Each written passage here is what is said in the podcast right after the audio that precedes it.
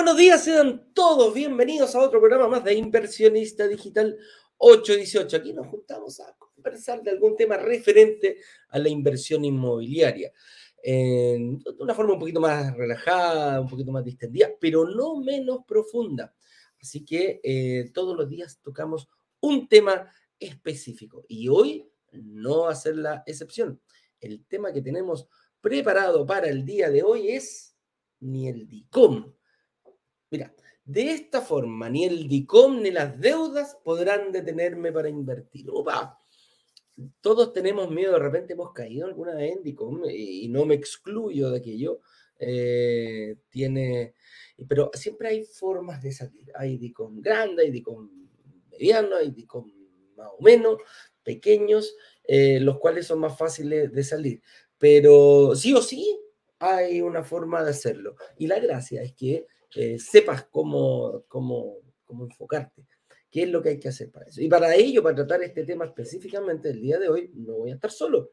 Voy a estar acompañado por alguien que ha visto muchísimos DICOM y muchísimas deudas durante su carrera profesional, ya que Jorge Larrocó, que es nuestro eh, supervisor de los analistas, que son las personas que eh, te ayudan a, ¿cómo te diría yo?, a ir em, como enrolando tu estrategia de inversión y más encima te van mirando, te, dan el punto de vista del banco. Todos ellos trabajaron mucho tiempo en, la banca, por lo tanto tienen clarito, clarito cómo es, eh, cómo te miran los bancos, qué es lo que hay que hacer, qué es lo que ellos te piden, cómo te lo piden. Entonces te pueden ir ayudando ahí a ese momento tan importante que es el momento de solicitar un crédito hipotecario. Ahí va, ahí va todo. Entonces, Vamos a hablar eh, en profundidad, vamos a lanzar con la diferencia entre estar endeudado y estar sobreendeudado. ¿ah? Eh, estar, en DICOM es estar endeudado o, estar sobreendeudado. Todo eso lo vamos a ir viendo y cómo podemos salir. Uy, me picó el ojo. ¿Cómo podemos salir em, de este problema cuando estamos? Que hay gente que lo ve que, que hace como un cerro, pero muchas veces eh, puede ser un poquito más fácil de lo que creemos. Con eso dicho, instrucciones para el día de hoy. Ayer tuvimos nuestra clase número 2, la cual ya está disponible en, eh, aquí está pasando, en el, en el link brokerdigitales.com slash, adivinen, clase 2. Ese es el, eh, para ahí van a poder encontrar. Y van a poder encontrar varios botones en, el, en, esa, en esa clase. No sé, señor director, si me ayuda a, a mostrar esa página porque hay harta información en esa página. No solamente vas a poder ver la clase 2, también va a estar disponible la clase número 1. Vas a poder agendar una reunión con el equipo de, Jorge y también, em, y también vas a poder llenar tu estado de situación. Tu estado de situación es el que te va a permitir, unas veces, muchas, uno dice, muchas veces uno es más rico de lo que cree. Bueno, cuando tú haces, cuando, ¿has visto cuando uno se saca una selfie y dice, ah, mira, me veo más viejo, me veo más joven, me veo más bonito, me veo más feo, independiente de, pero empiezas a, empiezas a analizarte en base a lo que estás viendo. Bueno, el estado de situación te ayuda exactamente con lo mismo. Eh, te ayuda a que tú puedas llegar a una reunión de análisis y puedas eh, rápidamente, como nuestros analistas conocen y, saben dónde ir mirando, dicen, mira, unimos esto con esto, con esto, con esto, con esto, y ya te puedo hacer eh, un cake. este ingrediente más este ingrediente más este ingrediente, y sale el cake. Eso es. Otra cosa importante. Hoy, eh, ayer dimos un link específicamente para los preinscritos. ¿Qué pasa? ¿Qué es eso de la preinscripción? Bueno, la preinscripción, nosotros nuestro workshop termina mañana viernes, solamente las clases, porque esto continúa, eh, prácticamente puede continuar toda la vida si tú quieres, pero el día martes vamos a tener nuestro lanzamiento oficial. Pero hay gente que dice, Eduardo, yo ya me siento preparado, yo quiero ver esto antes. Son como, como los ansiosos, los que ya vienen incluso o que captaron más rápido las clases. Y para eso son los preinscritos. Y dimos un link, si el señor director lo pone acá y en el chat también, eh, de preinscripción. ¿Y qué te va a permitir esto? Te va a permitir que ingresemos a un grupo especial de preinscritos a los cuales les vamos a enviar información eh, segmentada porque el día lunes a las 7 de la tarde vamos a liberar un video con la explicación del proyecto. Cómo este proyecto soluciona, cómo este proyecto derriba todos estos eh, mitos, leyendas que hemos visto y todo lo que tú has aprendido, cómo lo ponemos en práctica. ¿Por qué, por qué, por qué es uno que tiene alta, por qué tiene alta demanda de arriendo? Que recuerda, dijimos, ojalá que sea hoy a futuro también el sector. Em, ¿Por qué este proyecto me ayuda a, invertir? ¿Por qué es un buen proyecto de invertir? ¿Qué hizo la inmobiliaria? ¿Por qué, lo, por qué eligió este lugar?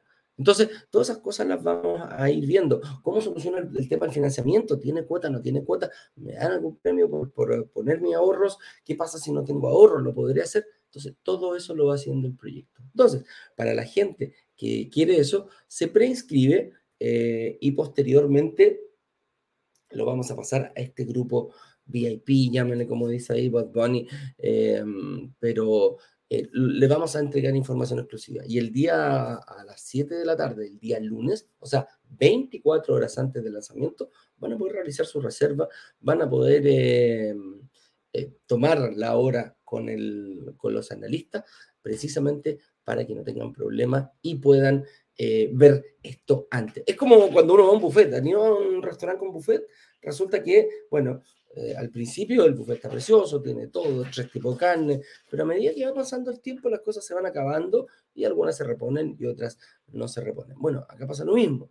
Eh, como el que hace primero la reserva no es el primero que reserva, ojo, aquí es el primero, el primero que genera la reunión con el analista, es el primero que reserva. Entonces vas a tener 24 horas antes para poder hacerlo y no quedarte em, con unidades, no quedarte en lista espera o quizás sin unidades, porque muchas veces nos ha pasado, lamentablemente, que hemos tenido que dejar a la gente en lista espera producto de que la cantidad que tenemos de unidades no son... Eh, no son infinitas. Y por lo general no hemos sobrevendido. Sobrevendido cuando los aviones venden más asientos de los que hay. Bueno, aquí pasa lo mismo, no es que nosotros vendamos más, llegó más gente y se decidió y reservó con antelación. Así que para ese link, ahí está, brokerdigitales.com clase 2 y busca el botón de preinscripción si quieres recibir la oferta de lanzamiento de la próxima semana. Entonces está quizás ahí mismo en esa, en esa landing, en esa, en esa, en esa página donde te vamos a direccionar.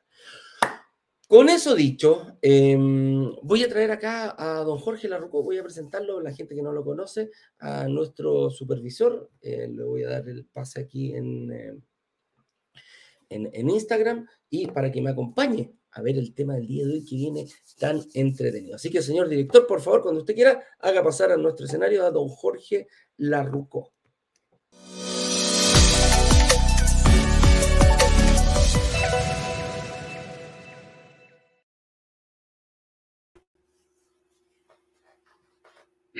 Don Jorge, ¿cómo está usted? Don Edu, bien, ¿y tú cómo estás? Bien, dame un segundito que estoy buscando. Aquí están los eh, audífonos para que salga todo bien también en, en, em, Instagram. En Instagram, ¿eh? aquí se me quedaron. Ah. Perfecto, y aquí te doy el pase en Instagram. Ahí estamos. Y partimos a transmitir con don Jorge Ahí estamos. Uy, esto de la tecnología de repente me complica un poco. Ahí sí, ahí sí. Ahí ya te di eh, acceso, Jorge, si no me equivoco. Ahí, te también. Estamos, estamos listos, estamos todo bien. Ahí sí. Oye, qué entretenido el tema. Bueno, antes que todo, darte la bienvenida, supervisor de analistas de inversión de brokers digitales. Cuéntanos un poquito a qué se dedican y en qué momento están álgidos eh, tú y, tu equipo también aquí de brokers digitales, de los analistas. A ver, el, equipo mío, ya mis analistas y yo, estamos, eh, somos la primera línea. Nos llaman, nos dices tú sobre todo, somos la primera línea, somos los primeros que nos encontramos con el inversionista cuando tiene esta intención de invertir. Ya sea porque hizo una clase, eh, reservó una hora gratuita o reservó en el lanzamiento, la primera persona con la que van a tener contacto es con, con uno de mis analistas o conmigo para ver en qué posición están hoy frente a esta idea de poder invertir en uno de estos proyectos. Lo que hacemos nosotros es analizar numéricamente, de acuerdo a la experiencia que tenemos. Yo tengo más de 15 años de experiencia en la industria, así que eh, según una encuesta hecha en mi casa, sé mucho de, de cómo nos ven los bancos, ¿ya? Eh, o, creemos, o, creemos, o creemos saber mm, bastante de cómo nos miran estas instituciones. Y la idea de esta reunión es que podamos ver justamente eso, cómo es que están enfrentados a esta idea.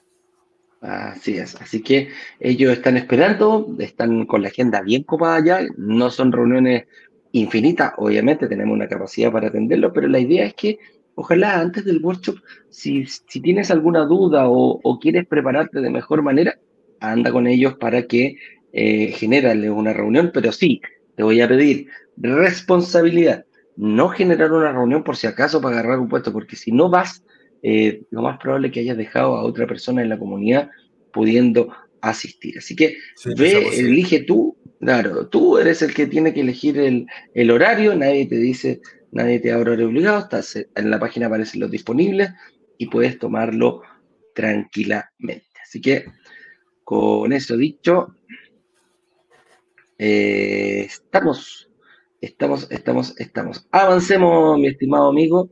¿Qué te parece? Vamos, vamos, vamos, partamos con el tema del día de hoy, que es eh, de esta forma ni el DICOM ni las deudas podrán detenerte a invertir. En el fondo, estamos diciendo, viejo, el DICOM no es una excusa hoy en día para no poder invertir y que más que excusa, nosotros lo vemos como excusa, pero la gente lo ve como un miedo, fíjate. La gente tiene miedo, se dice, chuta, yo estoy en DICOM y dice, bueno, qué rico esta página, me encanta, pero yo tengo en DICOM, no voy a poder invertir. No te autolimines, para, para, para, para, para, para. No apretes la X roja eh, del, o no cierres el computador, porque siempre hay una forma. Una de las cosas que yo me he ido dado cuenta em, con el correr del tiempo es que la inversión inmobiliaria es muy noble. Y cuando me refiero a noble, es que la verdad que siempre hay una solución para cualquier problema que yo tenga. No, no, es como que no segmenta, eh, es como que dice, ok, todos pueden hacer, todos pueden participar, a algunos les va a costar un poquito más que a otros, pero siempre te da la oportunidad de, un plan B. ¿eh? Hay gente que me dice, oye, chuta, yo no tengo quizás ahorros, no te preocupes, hay una forma de invertir sin ahorro. Oye, yo tengo, puedo pagar el pie en cuota. Bueno, también conseguimos más cuotas. Oye, yo tengo DICOM, no voy a poder invertir. Tranquilo, hay una estrategia para poder hacerlo. Quiero entrega futura, ahí está. Quiero entrega inmediata, también está. Entonces, ese, ese, mm, esa nobleza, esa, eh, esa factibilidad que tiene de, de tener solución para todo, es como el libro gordo de Petete, ¿ah? es como Google, es como Wikipedia, ¿ah? hay respuesta para todo, ¿ah? y también para, todos los tiempos, para todos y todos los tiempos también. Así que eh, vamos, partamos, eh, veamos la primera pregunta que tenemos preparada. Explícanos un poco tú que convivías a diario con esta planilla, con, este, con esta herramienta. La gente, mucha gente se dirá, bueno, ¿qué es el DICOM? Aquí, ¿A qué nos referimos con DICOM? El DICOM es eh, el informe comercial, digamos que hoy día eh, lo que les interesa saber a estas instituciones es cuánto riesgoso eres tú a la hora de pagar una de estas obligaciones. Tarjetas de crédito, créditos de consumo, crédito hipotecario, eh, créditos de la caja. por lo tanto, uno va generando este comportamiento de pago. Pensemos en dos, de los dos extremos. Ignacio siempre habla de extremos eh, si, yo, si yo no tengo ninguna cuenta, si yo no tengo obligaciones, el banco o la institución que sea tampoco sabe cómo pago. Así que, por un lado, es tan malo como el DICOM, no saber cómo yo pago. Si es que yo a estar en DICOM, ya saben que pago mal. Entonces, esa es la confirmación de que tengo un mal comportamiento de pago. Por lo tanto, el DICOM es un informe comercial que estas instituciones entregan a la CMF, ¿cierto? Con tu comportamiento de pago. Y en este caso, el DICOM lo que lleva eh, es todo tu comportamiento de pago, bueno o malo, tu nivel de endeudamiento, el monto de tus deudas, va a aparecer en este informe comercial. No es que lleve solo eh, las morosidades que tienes, lleva todo tu comportamiento comercial. Lo que pasa es que informa además las morosidades. Y esas morosidades o vencimientos, esas obligaciones que no han cumplido, es lo que te afecta a ti para pedir nuevos créditos porque te vuelve más riesgoso para estas instituciones lo que hace el DICOM, que es el que, e, este DICOM, digamos, depende del Estado. Hay otras plataformas que también lo hacen, que Sinacofi, que también informan tu deuda, la Cámara de Comercio, ¿ya? pero el DICOM específicamente lo hace la CMF involucra todas las deudas que tengas hoy tus líneas disponibles, toda la información comercial. Así es, contiene la información financiera y comercial de personas naturales y empresas. Exactamente. Así es. y ojo, claro, y también, eh, y también el, el, DICOM eh, expresa, a ver, todas las entidades financieras, eh, por ejemplo, para que la gente lo tenga claro, te dicen, oye, uno tiene que sacar cuenta corriente, ¿correcto? Sí, para poder invertir y tienes tu cuenta corriente. Y esa cuenta corriente viene con algunos productos, por ejemplo, una tarjeta de crédito. Cada tarjeta de crédito tiene una cantidad disponible para que tú lo puedas ocupar diferente. Cada persona, el banco se encarga, dependiendo del perfil, a uno les da 500 lucas, a otro les da un millón de pesos, a otro les da 15, 20, 30 millones de pesos. Vaya a saber lo que pide el inversionista, el cliente. Y el banco dice, oye, dependiendo de tu perfil, ¿sabes qué? Te voy a probar. Y quizás te pueda probar no una, quizás dos tarjetas. Dos. Y, y, también te voy a probar una línea de crédito por si te pasas, eh, para que tengas ahí un salvavidas y puedas eh, pagar con tu línea de crédito. Perfecto.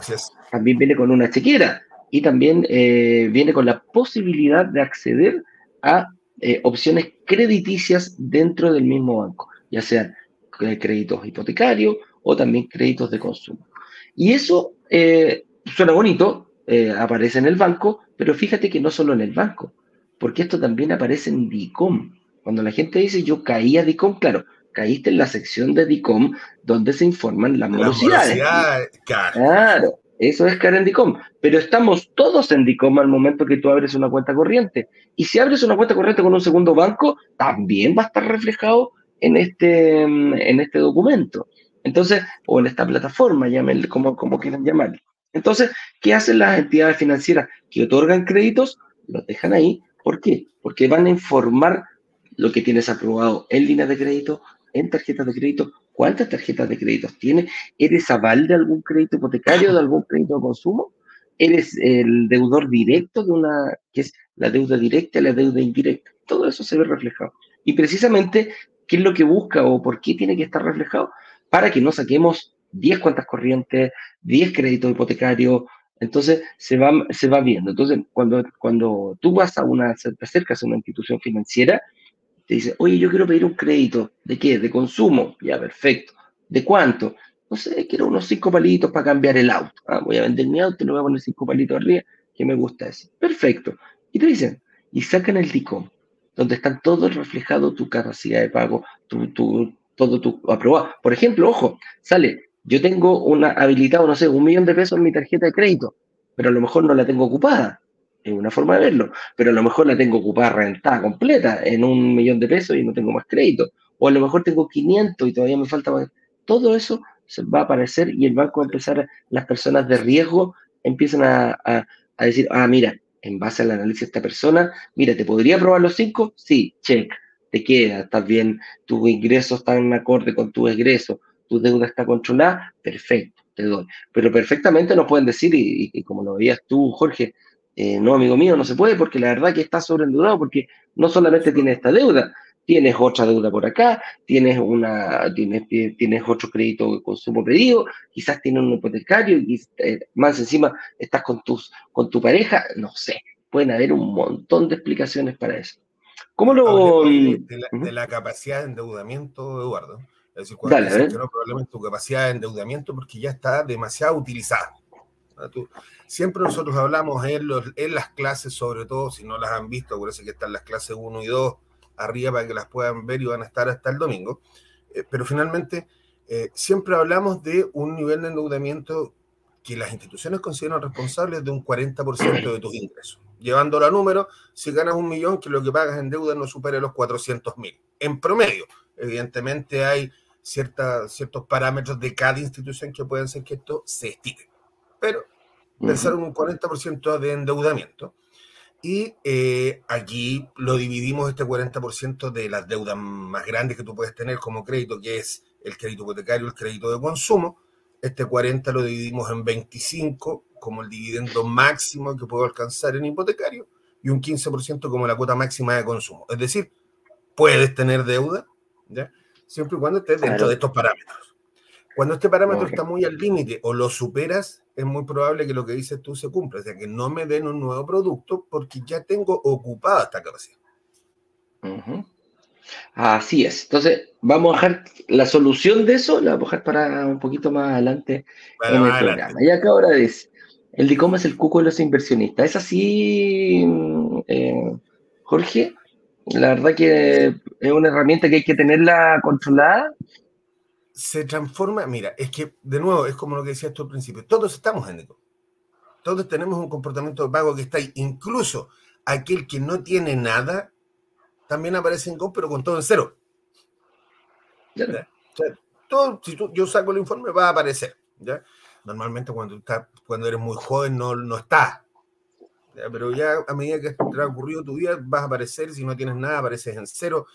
Cuando es muy mayor y aparece todo en cero, quiere decir que algo pasó. los bancos ven esto, es muy extraño que después, no sé, pues yo tengo 44, soy un joven todavía, es muy raro que no tenga nada en DICOM. Otro más. Otro más. Eh,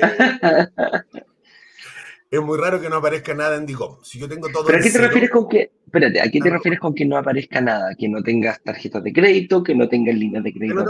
¿Qué es lo que se fija? ¿Qué es lo que, ¿Qué es lo que aparece ahí a grandes rasgos? Tus líneas disponibles. ¿Ya? Esto es lo que hablabas tú. ¿Cuánto es lo que me dio de línea de crédito? ¿Cuánto tengo en tarjetas de crédito? Yo puedo no tener deudas, puedo no tener nada eh, ocupado de estas líneas y tarjetas, pero me va a aparecer como líneas disponibles. Eso es lo, básico. Cuando dices tú que hablar, hay que abrir cuenta corriente, lo básico es que aparezca unas líneas de crédito, unas tarjetas de crédito. Si no las tengo ocupadas, no hay deuda. Aparece, aparece el hipotecario en cero, aparece consumo en cero, aparece deudas indirectas en cero. Pero ¿qué pasa si todo es cero? Si no tengo estas líneas de crédito, si no tengo estas tarjetas, sino que todo es cero. Hay dos posibilidades. O estás partiendo y eres muy joven, o ya eres un joven un poco más mayor, como yo en este caso, y eh, tuviste algún problema en DICOM y te cerraron todas las cuentas.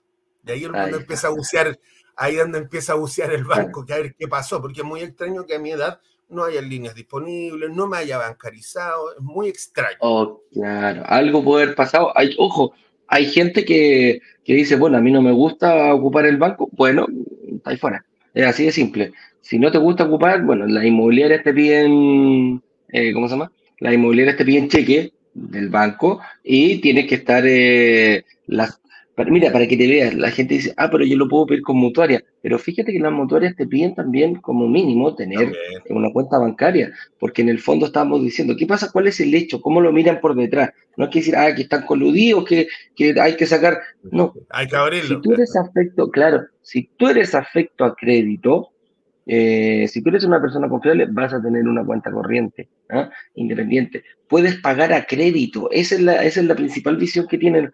Eres una persona que yo le puedo pasar una tarjeta de crédito y que no la va a reventar en una noche, y si la revienta en una noche, la puede pagar. Esa es la gracia que, ven. Una, una, vez escuchaba cuando estaban en, mucho tiempo atrás, no me acuerdo el Cote Evans, ¿te acordáis que tenía programas de turismo? Decía lo importante de tener una tarjeta de crédito cuando uno viaja. Y, estoy hablando hace muchos años atrás, cuando estaban para, eh, por ahí por los años, eh, principios de los, de los, terminando los 90, mediados de los 90.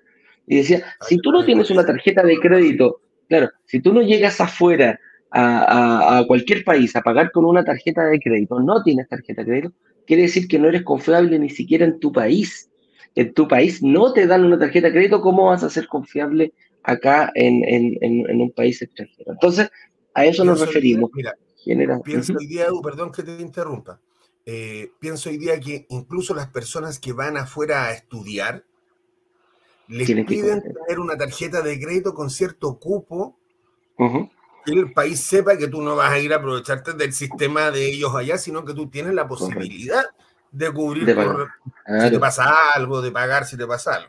Cualquier emergencia. Y, lo mismo está diciendo, oye, es que yo no tengo en mi país, chuta, entonces quédate allá, compadre, porque la verdad que no, no, no, te creen ni siquiera en tu país. como te asumir.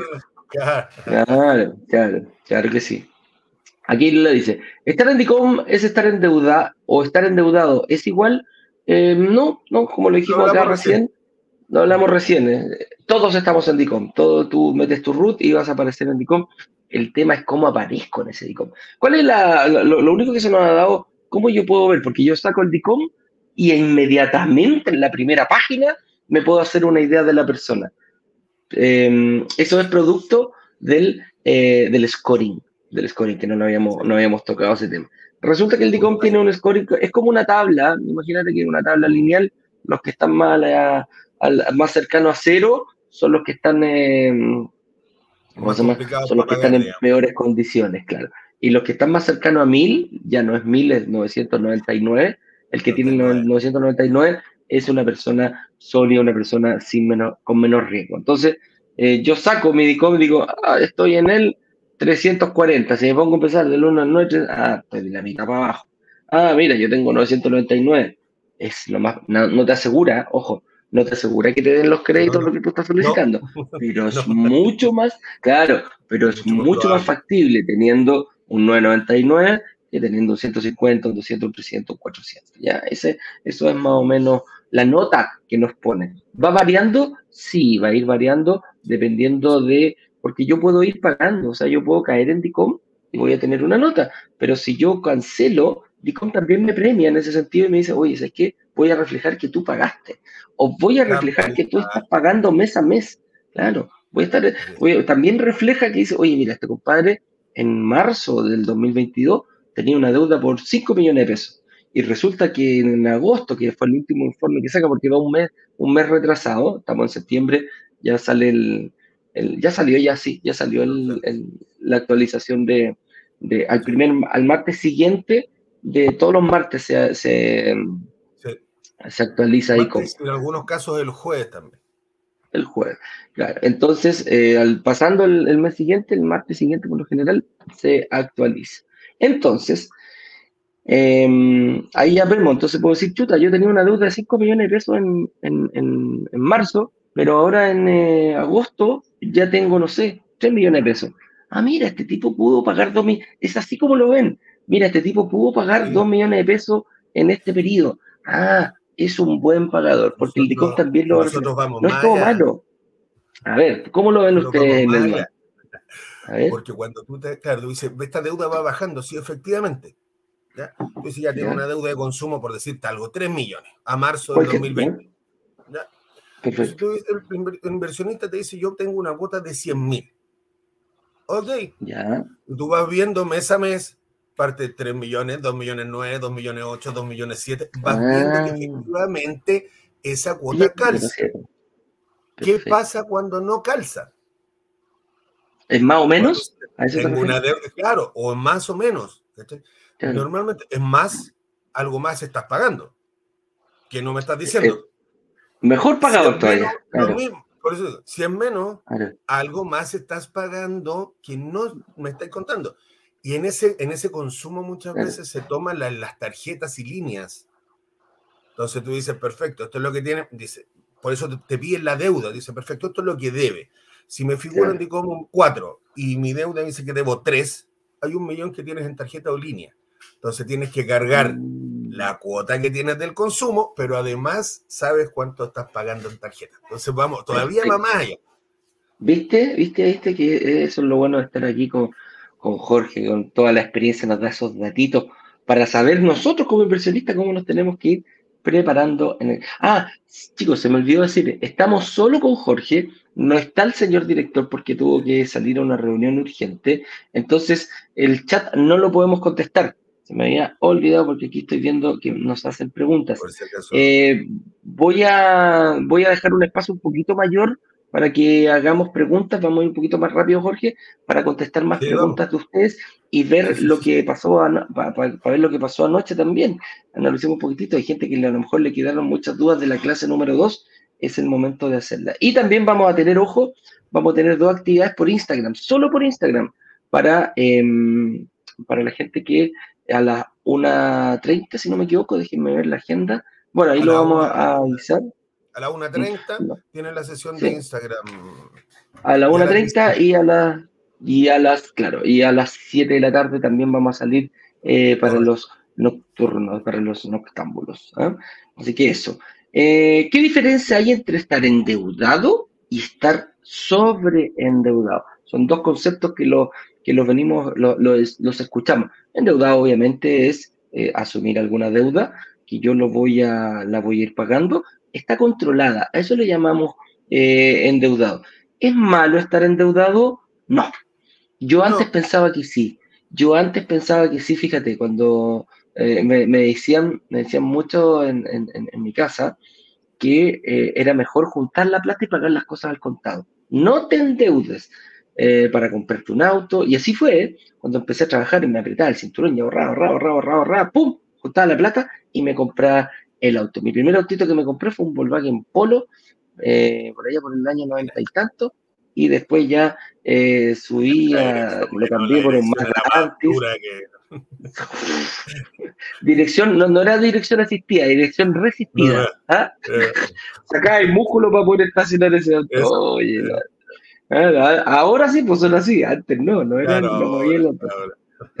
Bueno, y de ahí fui subiendo y fui, eh, me ponía a juntar plata para ir cambiando el auto, el que me gustaba. Después me gustó el Mazda Artis deportivo. Eh, hasta el Ferrari que tengo guardado hoy día. ella. La ella, la Ferrari, ella, la Ferrari. La onda, ¿la viste? La Cabalino rampante. La Cabalino rampante. No, y yo, yo voy por Mercedes. ¿ah? Yo voy por Mercedes. Por, por Cena y por, por Hamilton. Yo ¿sí? de la estrellita, sí. Sí, en Mercedes, después me quedé La flecha Por Mercedes, sí. Así es. Bueno, eh, entonces, estar endeudado, si tomar una deuda controlada, yo creo que no es malo. Sobre todo, vamos a ver ahora que para invertir eh, tenemos que endeudarnos. Es así de simple. Para ganar dinero en la inversión inmobiliaria hay que endeudarse.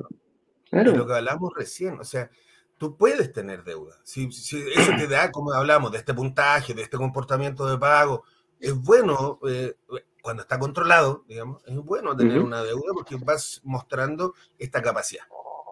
El problema es cuando te sobren deudas. Explícame, explícame eso. ¿Cómo lo veías tú cuando llegaba la gente al banco y tú le decías, señor, sabe que lamentablemente no le puedo dar el crédito que usted me está solicitando o el producto que usted me está solicitando, producto que usted está sobreendeudado? ¿Cómo lo, ¿Cómo lo manejaban eso, Mira, tú ves en el fondo el DICOM, saca los, le pide los documentos, ¿cierto? Para contrastar el DICOM, el estado de situación y los documentos que avalan toda esta información que tú estás dando. Eh, pero este parámetro que hablabas hace un minuto atrás, eh, oye, tiene hasta el 40% es un endeudamiento responsable en este crédito que llamamos grande, pero adicionalmente, oye, ¿cuánto es lo que tienes en tarjeta? Eh, trata de que dependiendo de la renta esté entre 2,5 a 3 veces tu renta, el cubo de tarjeta para estar dentro de parámetros. Pero te encontrabas con unas tarjetas tremendamente grandes, por ejemplo, 50 millones en tarjeta. Entonces, ¿por qué 50 millones cuando la renta? Claro, puedes, hay dos casos. O pediste 50 tarjetas en 50 bancos, o hay un banco que confía en ti y eres tan buen pagador que te pasó 50 millones en una o dos tarjetas. Y eso por supuesto que varía, pero probablemente te hagan igual, te soliciten bajar un poco el cupo, porque endeudarse en todo ese cupo en tarjeta va a ocupar probablemente toda tu capacidad. ¿ya? Pero eh, es, lo, es, lo, que analizas. Entonces, cuando tú te deuda, cuando este 40% has utilizado más, a los bancos les da un poquito lo mismo, sobre todo en consumo. Entonces, te vamos a prestar 10 veces renta, 15 veces tu renta en consumo y depende de algunas cosas, te pueden incluso prestar más, pero que la cuota no supere el 15% de tu ingreso.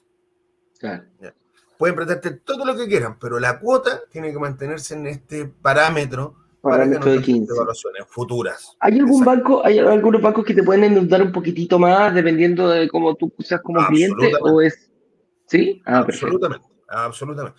Va a depender de varios factores. Eh, en este caso, cuando, cuando hablamos de este, nosotros hablamos siempre desde el manual, nosotros no estamos hoy día dentro de una institución, por lo tanto las instituciones, hay, a ver, hay parámetros cuantitativos y cualitativos. Nosotros vemos el cuantitativo porque nos basamos en el manual, el número dice esto y esto es lo que vamos a avanzar. Los cualitativos dependen de cada institución, que toman, que toman de referencia el título, que toman de referencia cuánto tiempo llevas trabajando en una institución. Eso es de cada, de cada institución, es difícil. De cada institución. Nosotros te podamos decir, ¿ya? Pero evidentemente, si tienes una buena renta, digamos, sobre, por ejemplo, toda la renta es buena, pero sobre los 2 millones, tienes buen comportamiento de pago, el título o tu profesión te acompaña, claro, por supuesto que te pueden dar mucho más crédito y os estiran un poco más esto.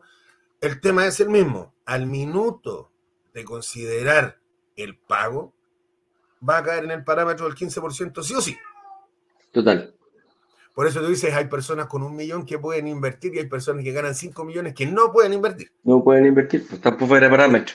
Porque este pago es muy, está fuera de parámetro. Lo mismo pasa con el hipotecario, lo mismo pasa con las tarjetas. Por eso hay que tener ojo con las tarjetas. Las líneas, a mí yo no me gusta la línea, así que tratar de tenerla lo más bajo posible. Sí, así es. ¿Cómo puedo invertir entonces en departamentos con cualquiera de estas situaciones? Hemos puesto puras situaciones, endeudamiento, sobreendeudamiento, DICOM, no muy buen DICOM, con buen DICOM. Entonces, eh, principalmente hay gente que dice, bueno, yo le tengo miedo porque yo ya estoy en DICOM. ¿Cómo vamos a invertir o cuál es el secreto para poder realizar esto? Pongámonos en la situación más mala. Yo me río porque me, voy imaginando las situaciones. A, eso iba. El tiempo. La respuesta a todo eso es el tiempo. hoy día tú invertir en proyectos. Invertir en proyectos en blanco. En blanco, ese es, ese es el caso. En blanco o incluso antes de blanco.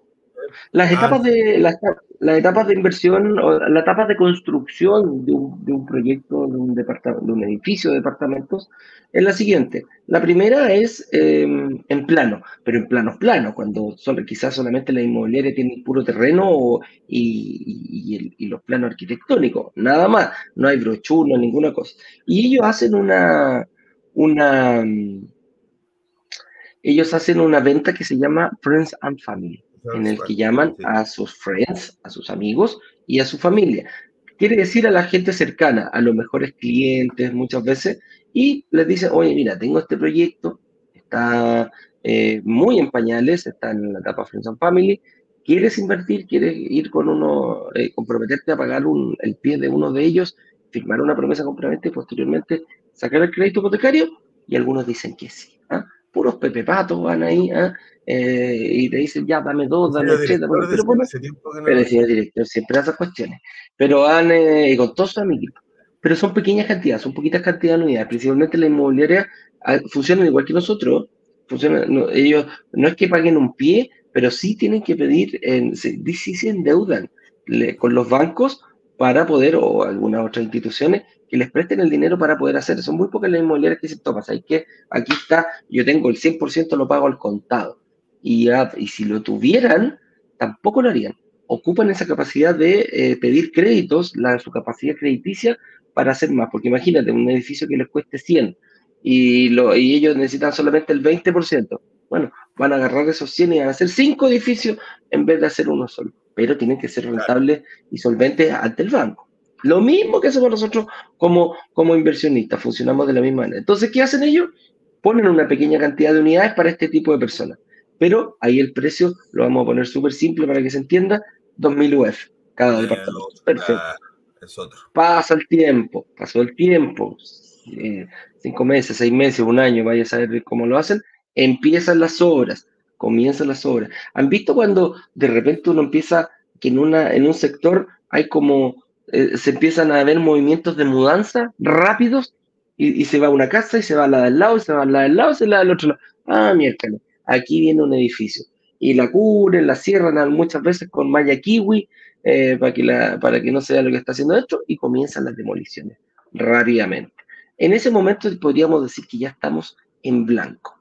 Ya cuando, y, si la, inmobiliaria decide poner en esa fecha, bueno, van a quedar todavía quizás dos años, dos años y medio para entregar el departamento, pero también eh, pone algunas otras unidades a la venta y estas ya no valen 2.000, esta ya en 2200 o 2100. Y después nos vamos a verde, que es la que la mayoría de nosotros conocemos. Ya empieza la, grúa pluma, esa grúa alta, que la instalan al principio, los camiones empiezan a hacer el hoyo, ya se empiezan a, llegar estas betoneras con, con estos camiones eh, que llevan el cemento y se empieza, eh, comienza la construcción. ¿eh? Subterráneo, los cimientos subterráneos, de ahí arriba está, dependiendo la cantidad de pisos que tenga el edificio. Y durante el, blanco también hay distintas etapas, con eh, sala de venta, con, el lanzamiento, con, eh, con, la sala piloto, y durante ese periodo, cada vez, eh, cada, cada mes o cada semana, van subiendo el precio. Entonces, yo en verde me puedo encontrar con departamento, el mismo departamento de un dormitorio, en 2.200 UF, por, por ejemplo. ¿Pueden ser más las diferencias? Sí, estoy haciendo netamente un, ejemplo para que salga muy fácil. Y después ya viene cuando el edificio ya está listo, entrega inmediata. Bien, dos, tres meses podéis tener tu departamento, ahí tienes que firmar la promesa y partiste a buscar rápidamente un crédito a una entidad financiera. Muchas veces la gente lo hace al revés, le llama a su, llama a su, a su ejecutivo y le dice, don Jorge, ¿me puede dar una aprobación bancaria? ¿Te pasaba eso, Jorge? Lo tenías que hacer que la gente te pedía antes. ¿Sí? Mándeme una aprobación, claro, mándeme una aprobación de un crédito hipotecario para ver cuánto. Y tú le decías, oye, tiene 3.000 UF para hacer, ah, perfecto, y llegas a un departamento donde el endeudamiento puede ser 3.000 UF. Tú te encargas de pagar el pie, pero tenés 3.000 UF que te presta el banco. Y entonces en ese momento ya tenemos, y la entrega inmediata, adivine, ¿cuánto costará? 2.300, 2.400 UF. Entonces, durante el periodo de construcción, el que compró Friends and Family va a tener la oportunidad de, em, de ganarse 400 UF. El que compró en blanco, 300. El que compró en verde, 200. Y así sucesivamente. Entonces, ¿qué nos da a invertir en blanco? Tiempo. Tiempo que, que tú necesitas. ¿Para qué? Para poder eh, solucionar Medicom. Si uno no puede vivir con Medicom toda la vida. Claro, hay que ir solucionándolo para que, para, para que te presten vestirse, de, novia, vestirse de novia. Te da el tiempo para poder hacer ese trabajo. Claro. ¿Por qué hicimos vestirse de novio? ¿Qué pasa cuando tú estás enamorado en esos tiempos? Cuando ves todo lindo, ¿ah? maravilloso con la mujer y deciden ir a pedir ahora, ah, nos casamos, mi amor, nos casamos, ahí está el anillo y todo aquello. Perfecto. Partiste a pedir hora, dijiste, ok, nos casamos en un año y medio más. Es por lo general lo que, lo que se da, un año, un año y medio a otros más apurados lo pueden hacer más corto, pero independiente de la fecha, eh, esa fecha pasa a ser el centro de preocupación tuyo durante todo el tiempo hasta que no llegues al matrimonio. Me refiero, vas a ir, eh, vas a enfocar toda tu capacidad económica, la vas a inyectar para tener un bonito matrimonio como a ti te guste, comprar las cosas, eh, arrendar el, salón, un montón de cosas. Y también tú como persona lo vas a hacer porque te quieres ver lindo y dices, chuta, está, quiero ser el más lindo de la fiesta, soy el novio, soy la novia, ¿ah? tengo que, la, novia tiene que estar radiante. O hacer el intento. Y ahí empieza, eh, oye, me voy a preocupar, voy a hacer dieta, me voy a meter al gimnasio, algunos van a necesitar incluso pasar por el quirófano, no sé cómo será, porque voy a ir al sastre y todo aquello y me mantengo durante ese periodo hasta que llegue, eh, la, hasta que llegue la, esa noche maravillosa, eh, que el minuto que, que, que te casa. Acá pasa lo mismo firmamos una promesa compra-venta y tenemos una, una, una fecha de límite, que es la fecha de entrega del departamento. Y vamos a hacer todo lo posible mientras más tiempo tengo, sobre todo para la gente de ICOM, uno o dos años, te puede permitir salir de compactar las deudas, repactar las deudas, saber lo que tengo que hacer para salir y para estar vestido como novia y novia al momento de pedir el crédito hipotecario y que seas atractivo para los bancos, te vas a, te vas a dar cuenta, te van a mejorar las tasas, te van a, te van a buscar. Vas a poder, em, vas a poder tomar algo que tú elijas, no lo que te tocó, no lo que va quedando. Es decir, ya sabéis que, bueno, me encantaría optar a esa tasa. Sí, pero usted, no está preparado para eso. ¿ah? Usted todavía tiene deuda, no se preparó bien. Usted, señora, el permiso, córrase porque viene el otro y el de atrás se preparó, se preparó, viene vestido de novio. Viene, o la señorita viene hasta con el ramo en la mano. ¿ah? El permiso córrase para el lado, vaya a buscar otro lado, o sencillamente empezáis a ver eh, peor, aceptar peores condiciones. Que eso es lo que no queremos eh, que suceda. Ahora, la pregunta viene, ¿cualquier proyecto me sirve? Y eso es, eso es un mero depende. Va a depender. Porque mm, lo veíamos, Jorge, y, tú lo has visto ahora en, en brokers digitales, hay mucha gente que llega y que te dice, oye, Jorgito, yo quiero este departamento, entrega inmediata y empezáis a hacerle el estudio y le decís, eh, no, no, no, no, no, eh, parece que vamos, nos vamos a tener que ir en blanco. ¿Cómo es esa, esos análisis que haces tú con, con nuestro inversión? Como, decías tú, depende del minuto en que estoy. Es decir, cuánto tiempo proyectamos hacia adelante que voy a poder resolver el problema que me impide invertir hoy en una entrega Si es una deuda, cuando termina esa deuda, por ejemplo, si yo hoy día estoy sobreendeudado en consumo, esa deuda termina en un, en un año, por lo tanto, el proyecto que te sirve es el que tenga después de un año donde esta deuda que te está perjudicando hoy día ya no exista. Lo mismo en hipotecario, cuando lo decía Claudio ayer, lo retomamos hoy día, cuando estoy sobreendeudado en hipotecario, ver si es que este, de parte este, de esta propiedad me la puedo llevar a una mutuaria que hace que la deuda no me figure en el sistema bancario, por lo tanto libero este espacio o si esta propiedad no vivo en ella y quiero arrendarla para que esa propiedad quede cubierta con el arriendo que me va, o sea, que está bien, eh, se transforma en una deuda buena, tenga la deuda, pero además tenga el ingreso por esa propiedad. ¿Cuánto me voy a demorar en arrendarlo? Me van a pedir al menos un año de arriendo, es decir, vas a tener que invertir desde que lo arriendas en una propiedad que se entregue un año después. El DICOM va a depender del, o sea, perdón, la morosidad en DICOM va a depender del nivel de morosidad. ¿Cuánto estimas tú que te vas a demorar en solucionar ese problema? Tratar de que siempre lo resuelvan antes de los meses de diciembre, porque el mes de diciembre te sigue todo el año siguiente. Entonces, tratar de resolverlo antes de cualquier mes de diciembre para que no te siga durante el resto del año. Eh, te va a aparecer los últimos tres meses, es decir, si estamos hoy día en septiembre, te aparece agosto, julio, junio y diciembre del 21. Entonces diciembre te sigue todo el año. Y va a desaparecer como en abril del 23, cuando aparezca ya diciembre del 22. Entonces, dependiendo del nivel de endeudamiento, es como hay que proyectar, eh, el nivel de mora, digamos, es como hay que proyectar qué departamento, qué propiedad en blanco es la que me sirve a mí. Así es.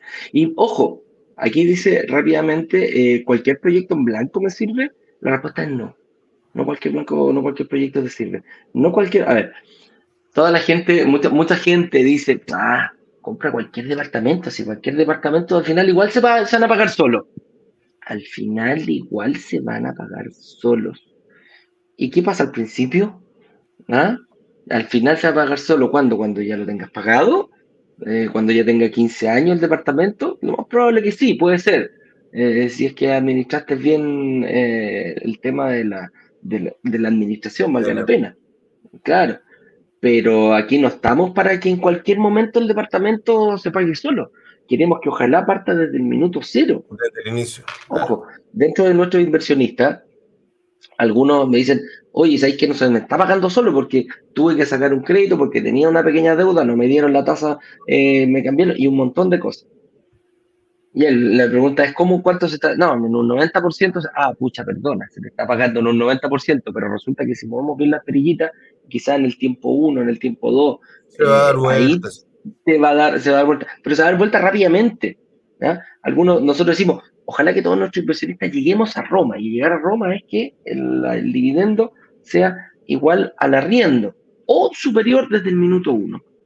Algunos me dicen, oye, yo estoy abajo 50 luquitas chuta, perdona, faltan 50 luquitas, pero se te pagan 350, ¿ah? Tu departamento lo arrendáis en, en 400, pero tienes un negocio que 350 lucas se te está pagando. Negocio. Sí, claro, pago 50 mil, son 600 lucas más en el año, pero si compré una propiedad de 100 millones, estoy ganando, con un 5% de plusvalía, son 5 millones en el año. Estoy dispuesto a pagar 600 mil para ganar 5 millones, entonces digo, no sé si es tan, tan, esa diferencia. Y eso, y eso es el primer año. Porque si lo agregamos, lo tratamos como el interés compuesto, claro, sigue subiendo y la, la plata no la sacamos. Entonces la base, la base cambia y no es, eh, no es pareja en el tiempo. Entonces, por eso te digo, lo, llamamos, lo, ocupamos sobre rentabilidad. Sobre rentabilidad. Claro. claro. o sea, mi, mi, departamento, si le sumo 5 millones de pesos, el segundo año no cuesta 100 millones de pesos, cuesta 105.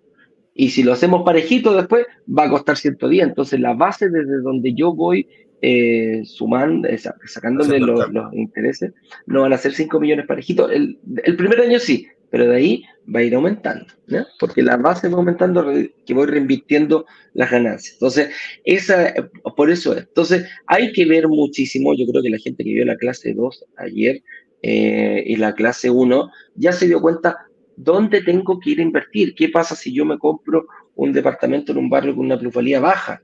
¿Qué pasa si me compro un barrio con una plusvalía anual? del 2%, del 3%, y tengo otro, otro sector donde la plusvalía es del 5, del 6%, ¿cuál es mejor en cuatro años? Si multiplico 4 por 2 son 8 en cuatro años. Si multiplico 4 por 5 es 20. Upa, 20%. Mira, y, y 5% es una plusvalía, no. Hay, hay pluralidades mayores en Santiago. Muy. Y estamos hablando. Eh, mira, déjame terminar. Pero va, dale. Sí. Y yo, yo lo multiplico al 5% durante 4 años, 20. ¿Cierto? ¿Cuánto fue el pie que tú pusiste? 20%. O quiere decir que, en, en, cuatro años duplicaste tu inversión. No la tienes en el bolsillo, pero la tienes en patrimonio al momento que quieras vender tu departamento. Ahí está. Entonces, por eso, cualquier proyecto en blanco, a mí personalmente no me sirve.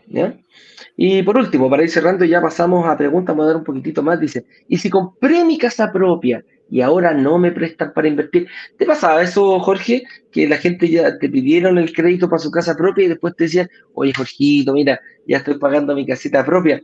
Eh, quiero comprarme un departamento en la playa, quiero una parcela, no sé, quiero una segunda, una segunda propiedad. ¿Qué pasa muchas veces con, con, aquello? Depende mucho también de la institución. En, la institución donde estaba yo, que era española, que después fue canadiense, la verdad es que bien hipotecario para sus cosas. Es un banco muy hipotecario. Sí, el BVA. A pesar, de, la, la, casa propia, eh, te daban un espacio más como para, para una segunda propiedad. Pero como digo, eso es la parte cualitativa de cada institución. En número, eh, si estás ocupado este 25% de tu, de tu dividendo máximo a alcanzar, es muy difícil que te den una nueva opción. Hay bancos más restrictivos, bancos más abiertos, una segunda inversión. Eh, pero en el manual hoy día estás ocupando tu espacio de dividendo hipotecario. ¿Qué es lo que puedo hacer? Y, y además, al ser mi casa propia, las instituciones saben que el pago sale de mi bolsillo. O sea, no tengo cómo sacármelo porque yo declaré que vivo ahí. En el estado de situación dice dirección. y después cuando te piden los papeles del crédito, aparece la dirección de la misma propiedad. Por lo tanto, vives ahí. Y saben que este pago sale de tu bolsillo. Por lo tanto, eh, ¿qué puedo hacer? Lo comentamos hace un rato atrás. Lo puedo arrendar. Lo puedo llevar a una mutuaria para volver a liberar este espacio. Hay muchos que me dicen, eh, sí, pero la mutuaria es más cara. ¿Cuánto más caro? Eh, yo le digo, en una cuestión muy personal, si yo tengo que pagar, y lo hice hace un rato, si yo tengo que pagar 50 mil pesos más por liberar este espacio para una nueva propiedad,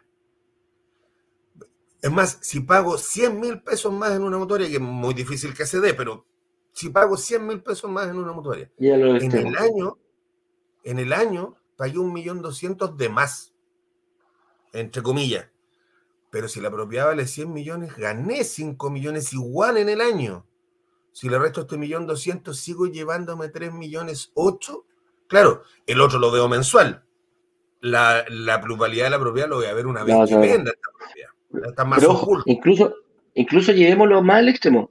200 lucas mensuales más caro. 200 lucas, que eso no se da. Las diferencias, las diferencias hoy en día entre mutuarias y bancos pueden rondar los 5 mil pesos, 7 mil pesos, 15 mil pesos, 20 mil pesos, por ahí está. Y ojo, ojo, les voy a dar un detalle. Nosotros cuando hacemos nuestras comparaciones, cuando hacemos, buscamos cuál es la entidad crediticia que da mejores condiciones, nos hemos encontrado que las mutuarias están en, realizan estas eh, promociones quizás o bajan de repente las tasas más bajas que los bancos y con mejores condiciones. ¿Dónde no, para que, para que no me crean a mí, o sea, si no me creen a mí, vayan a Compara Online, de comparar con M, Compara. Compara Online, sección hipotecario, y empiecen, metan 2.500 UF, pónganle eh, a, a 30 años, y ven, y te van a salir un montón de créditos de distintas instituciones financieras, tanto bancos como, como mutuarias, hasta cajas de compensación. La otra vez salía Copeuch también está, perdón, cajas de. ¿Cómo se llama? Compensación. No, la caja, de cooperativa, cooperativa. La caja de ah, compensación de la Araucana y todo. Copeuch es una cooperativa, también aparecía. Entonces, ahí pueden ver y comparar rápidamente eh, comparen peras con peras y manzanas con manzanas. Entonces aquí van a decir, ok, mira, quiero un crédito, aquí me refiero a Pérez con Manzana, un crédito variable no es lo mismo que un crédito tasa fija. Ojo, entonces comparen fija con fija, variable con variable, mixta con mixta, a eso me refiero, comparar peras con peras y manzanas con manzanas. incluso salen con subsidio entre medio, parece que nosotros no trabajamos con subsidio Ojo, sí. porque no lo puedes arrendar ni vender en cinco años. Correcto. Entonces, si compré mi casa propia, ¿da motivo para yo, para que yo pueda cerrar mi computador, irme y autoeliminarme? La respuesta es no. Incluso si te han dicho que no, en distintas entidades financieras para prestar. Esa es la diferencia. Ahí donde hay que tener, ahí donde hay que tener eh, mucho ojo. Lo analizamos el día de ayer, vender, arrendar, comprar. Fines generales, ojo con esa palabra. Fines generales, es un crédito hipotecario, es como una segunda hipoteca eh, cuando la propiedad está ya completamente pagada o cuando ya va, ya tiene bastante tiempo de estar pagándose, aunque quede todavía un pequeño saldo, los bancos te prestan hasta el 75% del valor de tu casa actual, ojo. Y la deuda que tú tendrías es la deuda que asumiste al momento de comenzar el crédito. Entonces, ahí se puede jugar muchísimo con esa diferencia. Imagínate que todavía debas el 20% de tu casa. El banco dice 100 millones de pesos, cuesta, cuesta el departamento hoy día, esa casa que tú estás pagando. Te voy a prestar hasta 75, que es el 75% de 100. Pero yo todavía debo 20. Ok, 75 menos 20, te presto 55 lo máximo. Y a lo mejor digas, digamos, hay que te voy a prestar 50, te voy a prestar 45 ahí. Nunca, nunca, nunca llegan al, extremo los bancos. Ahí se aseguran por el hecho de que si no les pagas, la tienen que vender. Perdón, Edu, decían por este, este 15, este 25% de la cuota máxima que yo voy a llegar. ¿ya? También juega. Si me van a pasar 75 millones y no tengo para este 25%, sino que me da menos, me van a prestar menos. Oye. A pesar de que la propiedad valga más. Arrendarla, ¿por qué debería arrendarla? Quizás ya superó este tema y a lo mejor, no sé, pues, estoy pagando mi dividendo, ¿cierto? 500 lucas, perfecto. Pero me doy cuenta que el vecino está arrendando el departamento en 800 lucas. ¿Y qué pasa en ese momento? Estoy perdiendo 300, amigo mío. Sí, pues, estoy perdiendo 300, estoy dejando 300 arriba de la mesa. Sí, arriéndate una propiedad por, por 500 lucas. Lo mismo que estáis haciendo, que estáis pagando tú. Pero te la vas a pagar, le pagáis, ¿cómo se llama? Y es más, págalas tú. Págalas tú. Te vas a otra casa que, que, que, que cueste 500 mil pesos de arriendo hoy. Te aseguro que va a ser más nueva de la que estás viviendo. Paga, eh, ¿cómo se llama? Pagan, las 500 lucas al banco y te vas a quedar con 300 en el bolsillo. 300. Sacan la matemática fácil. Agarro esas 300 y pongo 200 en la nueva casa o dejo las mismas 500 y le pongo las 300 encima y me voy a una casa 800. O, mira lo que te voy a decir, o me voy a una casa 500. Los 500 lo pago con el mismo, con el mismo, con la misma casa. Me quedan 300 luquitas en la mano, pongo para el nuevo pie. ¿Ah? ¿Qué tal? ¿Qué tal? ¿Qué tal? Eso es. Viste que en la casa propia no siempre te va a dejar. Hay mucho, cuando yo hablaba al principio de que hay muchas posibilidades, a esto me refería. Vamos, chiquillos, entonces, a preguntas y respuestas de la gente. Veamos que tenemos, marqué algunas acá. Eh, ah, mira, esta, esta es buena. Doc, Doc hizo muchas preguntas y me ayudaste bastante, Doc, pero hagan, voy a poner algunas. En el estado de situación, preguntan por la profesión. ¿Eso quiere decir que al momento del crédito hipotecario hay que adjuntar el título profesional o no? Jorge. ¿Sí o no? no necesariamente, pero bueno, todo lo que suma es bueno. Y en este caso, claro, juntar el título, si hay estudios de posgrado, por ejemplo, por supuesto que te, que te ayudan en una evaluación doc. Es, bueno, no siempre te lo van a pedir, pero es bueno. Correcto. Eh, ¿Cuántos meses antes del crédito hipotecario debería dejar de utilizar mi tarjeta de crédito para que la deuda no figure en el informe de la CMF o el DICOM? Te va a parecer igual, Doc, eh, porque te aparece como línea disponible. Lo que pasa es que diferencia entre lo que tienes utilizado y lo que tienen disponible. Eh, pero si tú la vas ocupando y la vas pagando, creo que leí por ahí que la pagás en una pura cuota de un millón todos los meses, son muy buenos, tienen un muy buen comportamiento de pago. ¿ya? Eh, por lo tanto, no es que dejes de utilizarla, tal vez eh, hay que fijarse bien en la relación de tu renta con el cupo que tienes hoy día en tarjeta. Correcto. Esta pregunta buena, Ignacio Ramos nos dice, hola, ¿cómo afecta la inflación o una situación de recesión en la inversión inmobiliaria se está dando mucho, bueno, hay, hay, hay sustos de la gente, de producto de lo que estamos viviendo. Hay que, hay que aterrizarlo. Esta es una situación que no solo se está viviendo en Chile, el tema de la inflación alta, es un tema que se está viendo a nivel mundial. Todos los bancos centrales de los países están enfocados en bajar la inflación. ¿Por qué? Porque todos asumieron de la misma forma. Ocuparon distintas herramientas, pero el, fondo durante la pandemia fue que hubo que ir en ayuda de la familia, hubo que inyectarle plata a las familias. ¿Por qué? Porque se perdieron trabajos, porque hubo, quebraron empresas, producto del encierro, producto de que eh, se tomó la decisión en la mayoría de los países de tener a las personas encerradas para evitar el contagio. Por lo tanto, eh, este, algunos, nosotros en Chile lo hicimos de una forma, estaban los famosos IFE, los bonos que, se, que, dio el gobierno en ese momento, eh, y también eh, la posibilidad de sacar los retiros, de poder sacar el 10%, hubo tres 10% que se sacaron, principalmente sacar hasta el 30% de todo lo que tenías para tu pensión futura, ¿ya? Entonces, producto de eso hubo inflación, había bastante dinero en el bolsillo, en el mercado, y eh, también costaba conseguir los productos. Entonces, ¿qué pasó? Había mucho dinero, había poco, poco producto para vender, por lo tanto, se empezó a calentar la economía, que es, el término eh, coloquial técnico que ocupan, eh, que se calienta la economía. Entonces, hay que, ahora hay que enfriarla. Y precisamente el Banco Central, enfocado fuertemente, sube las tasas y todo aquello. Y también se habla de recesión el próximo año, que es que vamos a estar creciendo muy poquitito, muy por debajo por lo que veníamos acostumbrados, o quizás está negativo. Afortunadamente la parte negativa dicen que ya no, pero técnicamente crecer un 1% es prácticamente una recesión. ¿ya? Entonces, ojalá se vayan mejorando estos números, se supone que sí, y, las proyecciones para el próximo año van a ir mejorando.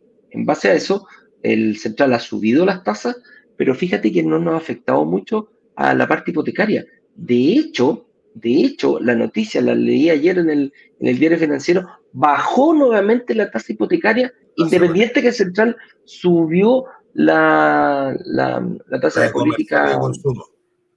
Correcto. Entonces sube, es la misma, pero el consumo sube y el hipotecario baja, precisamente porque em, el, el, central está impulsando. No pidas créditos de consumo, porque la economía está caliente, se supone que hay, hay una, no, no te endeudes en consumo, pero sí endeudate a largo plazo.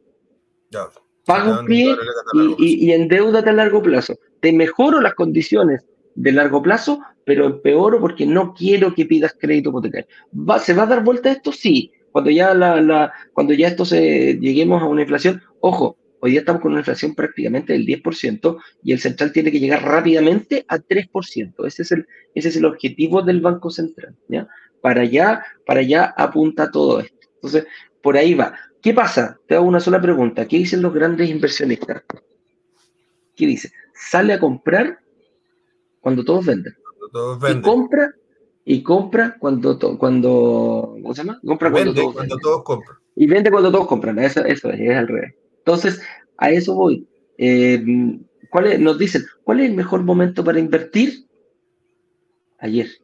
Ayer. Ayer ayer, firmar una promesa compra-venta, vas a, vas a congelar el precio, independientemente de la inflación, independientemente de la recesión, pero vas a congelar el precio de la propiedad. Si sube alto, bueno, bueno, mejor todavía. Si hay una, un tema de inflación que va a subir la F, bueno, lo vas a tener que, que, que, proyectar y tener ahí resguardado el, la, la, diferencia entre... Porque, ojo, uno al firmar una promesa compra-venta eh, congela el precio, pero no el valor de la UEF. El valor de la UEF va a seguir subiendo. Hay una corrección monetaria que se realiza al momento de la entrega, porque, claro, 2.000 UF desde cuando lo compraste, como los, los, los, los, cheques son en pesos, no puede ser en UF, eh, son en pesos, se toma una UF fija y dice, ok, cuando yo te lo vaya a entregar, todavía vas a tener una deuda, porque la diferencia de, de UF por la cantidad de cuotas que pagaste eh, hay que sacarlo y se hace esa corrección monetaria al momento de la entrega. Claro, y me voy a decir, Eduardo, puede ser hasta un millón de pesos. Antes eran 200 lucas, 300 lucas, era marginal. Ahora, bueno, producto como está subiendo, hay que estar preparado y hay que estar eh, previsto, hay que tenerlo previsto dentro de Pero mi consejo, amigo mío, es, es un muy buen momento si puedes hacerlo. Ojo, Ignacio, no hagas, em, no digas, oye, Eduardo dijo que había que invertir, voy a hacer todo, voy a dejar todo, voy a pagar todo. No, tiene que ser financieramente responsable. ¿ah? Ese, es el, es el objetivo. ¿ya? Y ver cómo esto, porque, a ver, quizás no, no, le afectan tanto a la inversión inmobiliaria, pero sí le va a afectar a tu, a lo mejor te afecta a ti en tu economía familiar. Entonces, eso es lo que hay que tener ahí, ojo.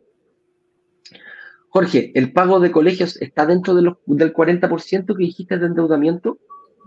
No, este, este 40% incluye estos, estos créditos más grandes, digamos. incluye las responsabilidades comerciales que tú tomaste con alguna institución el tema del colegio está dentro del otro 60% que estiman estas instituciones que tú necesitas para vivir. Si es que pagas arriendo, hay que echarle benzina a los vehículos si tienes vehículos, hay que pagar los colegios si están en colegio, hay que ir al supermercado porque todos necesitamos comer.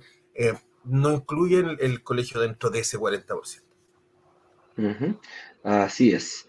Eh, ¿Qué más dicen por acá? Espérame, que ando buscando, tengo que ir viendo. Mira, Cristian López, este, el, el, que veía, yo creo que aquí está, pero pintado para un fin general. Le dice, yo gano un millón cien mil pesos, sin deuda, mi casa pagada.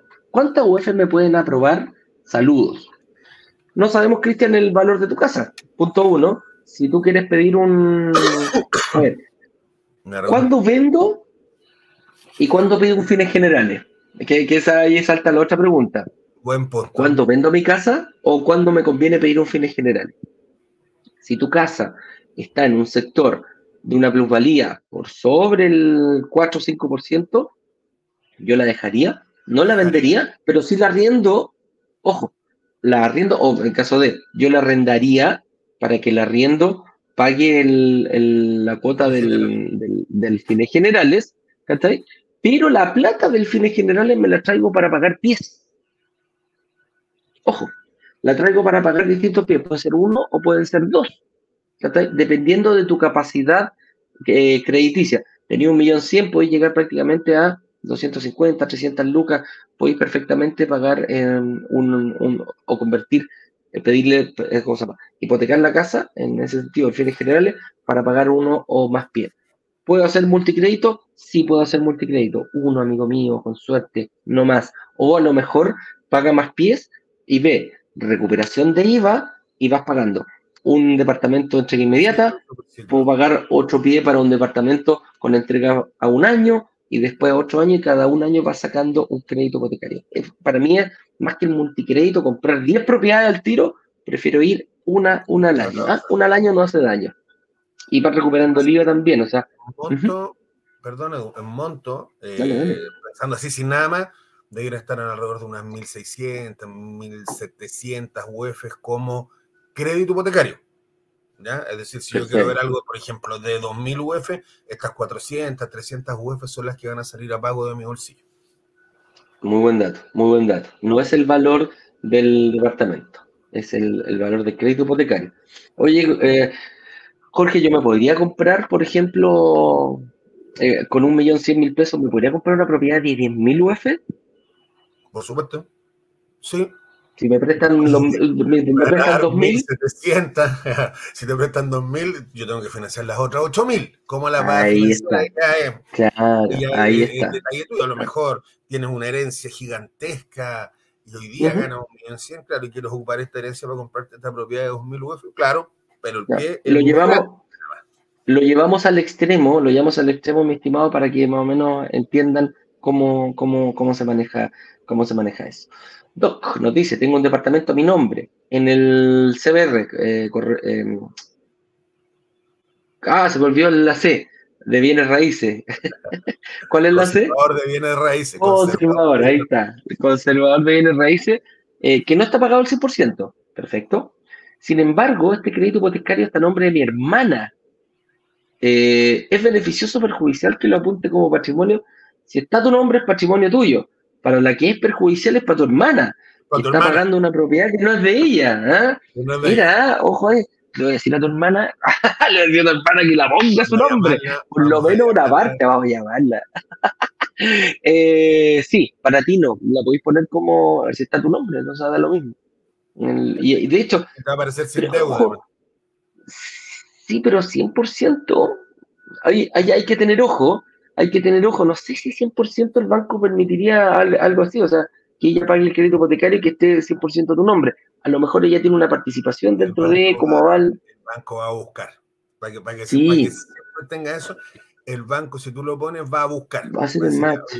No, no tuvo, van a pedir los documentos en algún lado, tiene que figurar ella, no, yo no sé cómo, eh, cómo fue el proceso, pero en algún lado debería figurar ella, eh, y si figura ella, van a ver que la deuda la tiene ella y ahí empieza a complicarse un poquito el tema. Si me preguntas a mí, yo tal vez no lo dejaría ahí. Hola Alexandra, ¿cómo estás? Alexandra, ahí te sale el fan club de, tiene fan club, Jorge. Sí, Salen todas. Dice, ¿cuál es la interacción entre los analistas que solicitan los estados de situación y papeles varios y Saeta? Explícale ahí cuál es, cuál es la interacción que a ver, hay, hay, tres personas, Doc. Los que te solicitan la documentación normalmente son tus asesoras o sus back office eh, que ellas están todo el día funcionando, hacen una tremenda pega porque corren pie papeles, llaman, resuelven todas tus dudas. Eso lo hacen las asesoras y back office. Eh, les mando saludos, que sé que están por ahí, después nos vamos a ver. Después vienen los analistas, ¿cierto? Que somos los que esta información que tú estás entregándonos, hacemos el análisis, revisamos que calcen dentro de los parámetros que hemos hablado durante todo, esta, mm, todo este live y Saeta es una empresa partner que trabaja con nosotros, que tiene el nexo con las mutuarias, que cuando es necesario verlo a través de una mutuaria o refinanciar un crédito, como es nuestro partner, nosotros mandamos esta documentación y mandamos estos datos a ellas para que puedan hacer ese trabajo. Son, son tres personas que interactúan en este caso. Nosotros muy rara vez te vamos a llamar a pedir documentación, salvo que sea muy urgente. Para eso, la, ahí tu asesora, como digo, las back office están pendientes todo el día de tus requerimientos, así que eh, ojo con eso. Así es, mira, nos dice, tengo un departamento a mi nombre, ah, no, sí, yo lo puse, yo, lo pasé, lo pasé, lo pasé, lo pasé, espérame, ah, que espérame que me fui, que te tenía que ver por qué lo está haciendo, ah, mira aquí, oh, lo vi, también vi la pregunta. Ah, aquí porque me pidieron los documentos de 9 a 1. Correcto. actualizar los datos. ¿A qué obedece esto, Doc? Eh, como los proyectos tienen tanto tiempo de entrega muchas veces cuando son en blanco, y a nosotros nos interesa muchísimo que firmes también tu escritura, porque para eso estamos invirtiendo, nosotros vamos revisando cada cierto tiempo la documentación, que estas, estas condiciones con que se aprobó en un inicio se mantengan igual o hayan mejorado.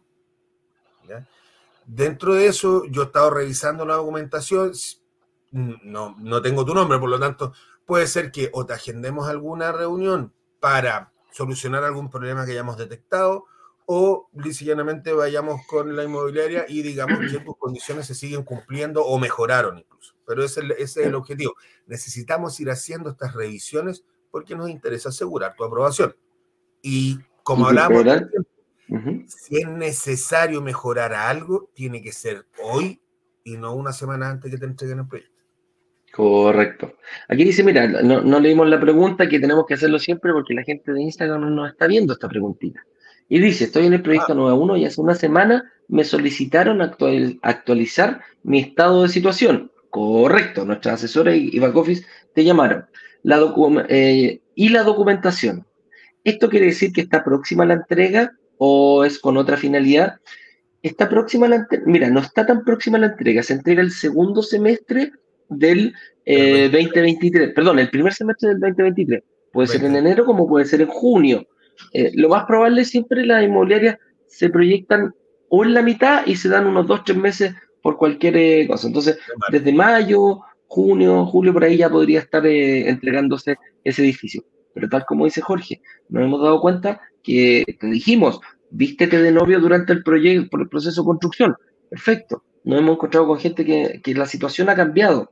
Dicen, no, Eduardo, estoy mejor, me ascendieron, eh, estoy, me cambié de pega, otro me, el, otro día nos encontramos con uno que estaba cesante.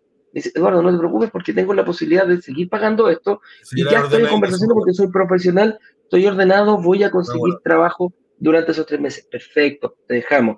Pero los otros pajaritos de Dios, ah, no, es que me compré el auto, me cambié la camioneta, me, y si te un crédito hipotecario, ah, perdón, crédito, Claro, crédito consumo a, a tres años. Claro, entonces le dijimos viejito perro. Que me apareció uno que se compró el departamento y en banco, además. O sea, el espacio que tenía lo ocupó con otro. Claro, tengo que ver ahora, si es que lo tiene arrendado, cómo va a liberar este espacio. Pero en esa condición cambió completamente lo que Claro, por eso es importante que cuando nosotros decimos tu condición del momento que te probamos a tu condición actual y a futuro, No queremos que esto nos diga eh, un mes antes o dos meses antes, oye, es que me compré otro departamento. Oye, es que me compré, tengo un crédito de consumo que me está pegando eh, fuerte, lo conseguí porque estoy, o, o, me, espérate, que también puede pasar, me independicé. Decimos, no, pero, si antes de la firma, después, después de la entrega te puedes independizar, eso es lo que tienes que hacer. Entonces, por eso te estamos pidiendo, y no solo a ti, Doc, a todas las personas del proyecto y ese proyecto, ese proyecto vendimos en 48 horas, lo vendimos completo, completito. 190, más de 190 unidades. Oye, estamos en la hora. Un saludo, nos dice aquí Jorge Aguirre, Eduardo y Jorge, gracias por sus clases. Gracias a ti, amigo, también por estar acá. Em, vamos a vernos hoy a la una y media y a las siete a través de Instagram solamente. Ahí es para que conversemos y para que, mm, para que podamos eh, juntarnos y, que nos digan sus dudas y, todo ese estilo de cosas, ¿ya? Eh, ahí está. Entonces, misiones para ustedes, señores. Eh, hoy nos vemos en la versión de preguntas, solo a las 13.30 y luego a las 19. Pide tu reunión de análisis gratis. ¿Dónde? brokerdigitales.com slash clase 2. Mira, déjame compartir rapidito porque aquí abrí para que la gente lo pueda ver. compartir pantalla pongo la pestaña y pongo aquí, mira, clase número 2. Ahí vamos a compartir. ¿Se ve mi pantalla, Jorge? Sí, se ve. Perfecto. Aquí dice, brokers digitales, clase número 3 disponible en un día y nueve horas. Esto va a ser mañana a las 7 de la tarde. Ahí está el video, tú pinchas aquí el, el, el video de la clase número 2 y la vas a poder ver completa. Instrucciones. Los siete pecados capitales, la clase número 1 ya también está disponible y la clase número 2, tu verdadera capacidad de inversión, también está disponible. Y acá hay unos botoncitos muy útiles. Descargar el estado de situación. Si vas a hacer una reunión de análisis, te recomiendo fuertemente descargar tu estado de situación para que llegues con el lleno. No es necesario que todos los campos estén llenos, los que sabes, los que te acuerdas. Por lo general, le vas a poner todos tus datos personales y lo otro lo puedes sacar incluso desde tu página del banco y ahí hacer una mezcolanza y puedes llegar con, con mucho va a ser de gran ayuda para ti, porque lo, nuestros analistas, como tienen tanta experiencia, agarran nuestra situación y dicen, pu, ya, listo, lo tengo claro para dónde va y cómo estás tú en este momento. Así de simple. Preinscripción es abierta. ¿Qué es una preinscripción? la preinscripción es para la gente que pueda, que quiera recibir 24 eh, horas antes la eh, mm, la, oferta que vamos a hacer, la, propuesta que vamos a hacer en nuestro lanzamiento el día martes, la pueden recibir el día lunes a las 7 de la tarde. Vamos a liberar ese video. Entonces, ¿qué me voy a encontrar si yo pongo, yo pincho aquí? Eh, se ve mi, se ve mi pantalla que cambia, dice ir a WhatsApp o no, déjame cancelar acá. ¿Dónde estoy? Ah, no, estoy con la 8 todavía. Entonces, eh, perfecto. Tu pantalla se ve, pero no cambiado. Sí, ahí está. Entonces, eso es lo que me Y bueno, aquí la historia detrás de brokers digitales, esto me parece mentira, descubre más testimonio. Es una página bien interesante y muy interactiva. Con eso dicho, mis estimados, eh, es un agrado dejar de compartir y me voy para StreamYard. Un agrado, muchas gracias por estar con nosotros. Nos vemos al mediodía y después en la tarde. Jorge, gracias por venir. Que estén bien. Un abrazo grande. Chao, chao. Nos vemos. Chau, chau. Déjame poner el video ahora. Ahí está. Vender los 144 departamentos de un edificio en apenas dos días. Una sola startup logró vender 144 departamentos. 144 departamentos. 144 departamentos en apenas dos días. Y muy bien lo saben los miembros de Brokers Digitales, quienes gracias a una comunidad de inversionistas vendieron 144 departamentos de un edificio en solo horas. La comunidad tiene el poder de negociación, igual que un gran fondo de inversiones que es capaz de comprar y negociar consecuentemente un edificio completo. Cuando se abre la, opción de reservar, en cuestión de 48 horas, 24 horas, todos los, todos los departamentos del edificio son reservados.